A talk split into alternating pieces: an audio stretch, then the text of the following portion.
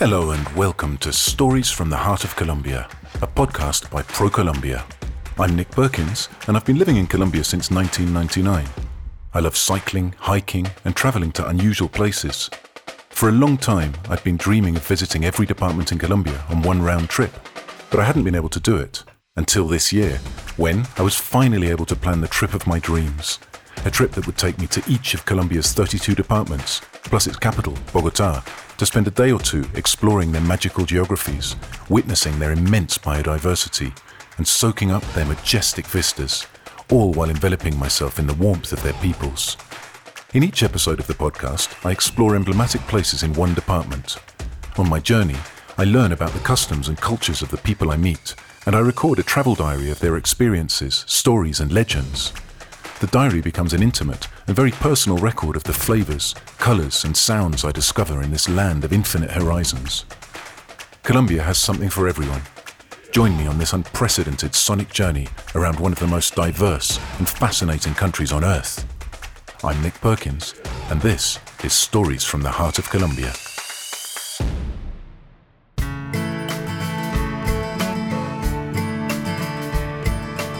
So today I find myself in Popayan. I was in um, Nariño yesterday in, uh, in La Cocha, and then I drove to El Bordo, which is just in Cauca, the department of Cauca, which is the subject of today's episode. And woke up this morning in Bordo, and then drove down a really narrow, winding mountain road for a couple of hours, and I found myself in Popayan, and I've just met my contact here, my guide, Sandra Mellizo. Sandra is a professional guide, and uh, we're sitting in Popayan's Central Park, which is a, a lovely oasis of calm in the middle of Popayan.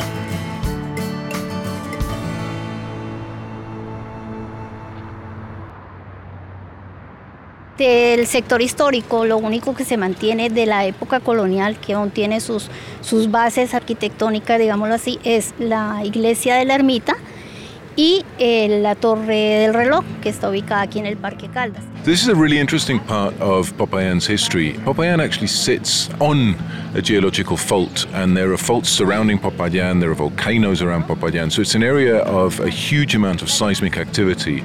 Earthquakes are, and tremors are a completely normal part of life here. Uh, but there have been some big ones. Uh, there was one in the, the 18th century, but the ones that I think uh, are interesting to focus on are the 1982 and 1983 earthquakes, especially Sandra tells me the one in 1983. In 1983, there was a 6.7 on the Richter scale earthquake, which basically razed the city to the ground. And during the, the whole process of reconstruction in 1985, Popayan was designated a national monument. And what this did was freed up funds and provided uh, a legislative framework that meant that as the city was rebuilt, it had to be rebuilt to respect the original architecture. So as you walk around, unless you know, you would never guess that this city has been really carefully and beautifully reconstructed. And I think it's a testament to the importance that was placed on preserving this national monument.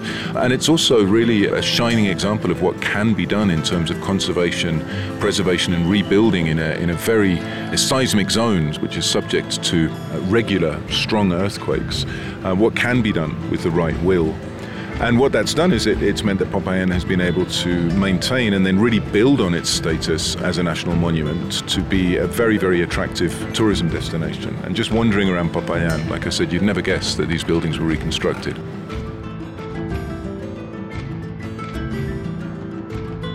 Nuestro recorrido por lo general son cuatro horas, por lo general, y se inicia en el Parque Caldas. So I asked Sandra, I've arrived here, um, you know, I walk out of my hotel, I had a wander around the city, and I've contracted her as a guide. So where would we meet and, and what would we do in Popayan? And she said, well, usually we'd meet right here in the Parque Caldas. And she said, one of the first places that you'd usually visit on a walking tour is the Puente del Humilladero, which uh, roughly translated would be the Bridge of Shame. So obviously I asked, you know, why is it called the Bridge of Shame? And she said, well, originally it was the, the way into the city. So anyone who came into the city would have to come across the bridge. And, and most of the people coming into the city regularly were country farmers bringing their produce into Popayan. And so they would be fairly heavily loaded down. A lot of them would be walking with their produce on their backs. And the bridge is built on an incline. So as you walk over the bridge, the incline means you have to sort of double over, uh, especially if you're heavily loaded down. And this doubling over may put people into this position of sort of shame or humiliation in a religious sense, or it looked as if they were feeling humiliated, they were feeling shameful, and became known as the bridge of shame because of the position that it forces you into as you're walking over it with a heavy load. And so, one of the other things that we'll have time to do today that Sandra always uh, takes people to is the San Francisco Church, which we'll talk about in a moment. So, interesting site for a number of different reasons.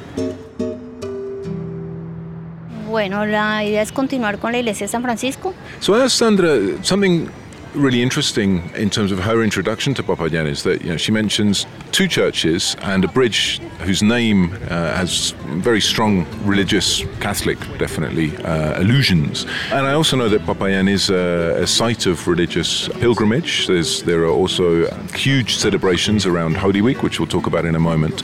So I asked Sandra to talk to me a little bit about this religious aspect of Popayán, and she said, really, I mean, the first thing to understand is that Popayán has a huge number of churches. Just in the, the historic center of Popayán, which is no more than 70 city blocks, uh, city block is 100 meters by 100 meters, uh, there are 13 churches. There's a huge number of churches in a very concentrated area. And the historic center would have been the size of Popayán in its original colonial days. So the, the entire city was full of churches. And uh, over the years, that's meant that Popayán has become a very important Roman Catholic religious center in Colombia. Reconocer en estos artesanos que sin mayor conocimiento ni mayor estudio lograron hacer unas obras de arte en óleos. As Sandra just told me something really interesting because um, one tends to, I think, I definitely, when I heard the term religious tourism, imagined devout Roman Catholics visiting churches.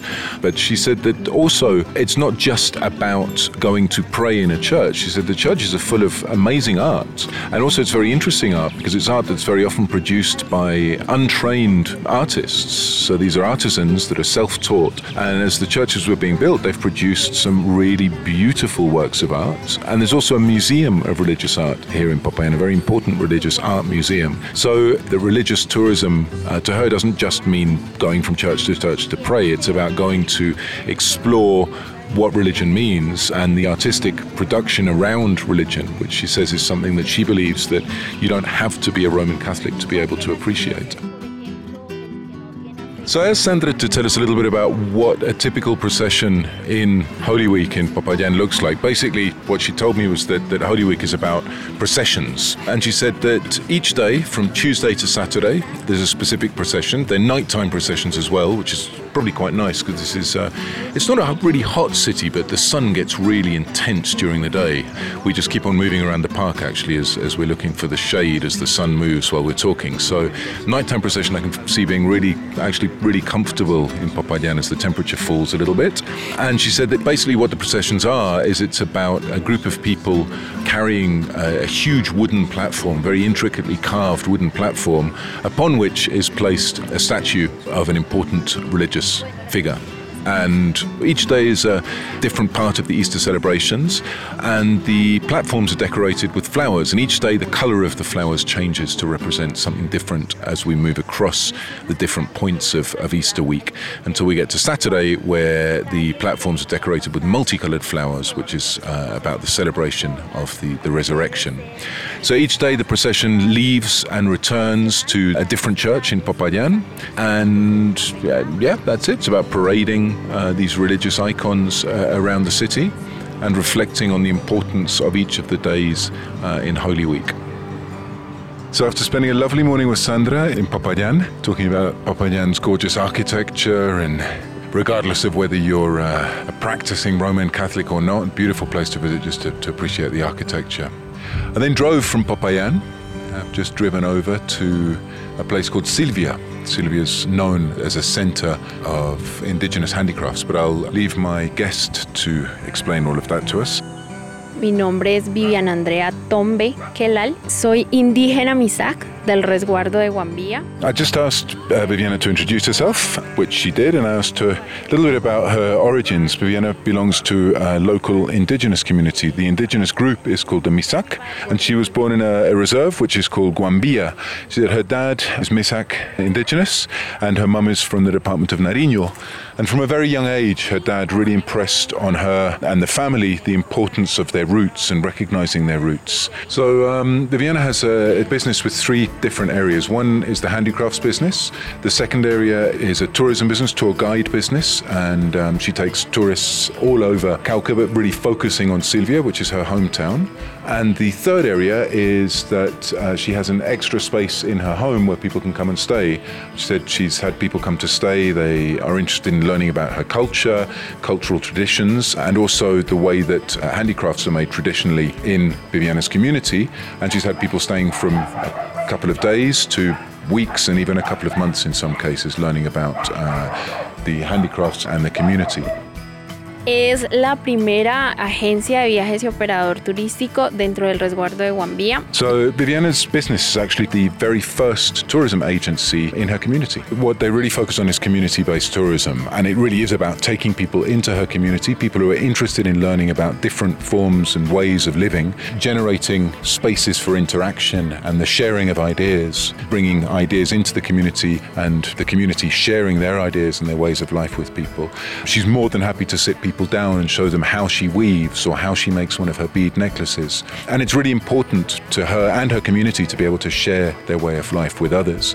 She also takes people literally out to people's vegetable patches where they have organic vegetable patches so they can eat some fruit off the trees and so she said it's very much it's a living experience. It's about living with us in the way that we live. Um, and she said something else really interesting. It's uh, one of the things that, that people are often curious about is why the women in her community dress the way they do, for example. So it's all about breaking down perhaps stereotypes, explaining the rationale behind things. Uh, for example, I didn't understand the significance of color in Misak dress up until very recently. A few minutes ago, Viviana explained to me the significance of color. Um, so what she's wearing right now is a black skirt, which is the representation of the Mother Earth, the Pachamama. And her poncho is blue on the outside, representing the water, which gives life, and red on the inside, which is this constant reminder of the blood that was shed in her community. And her hat,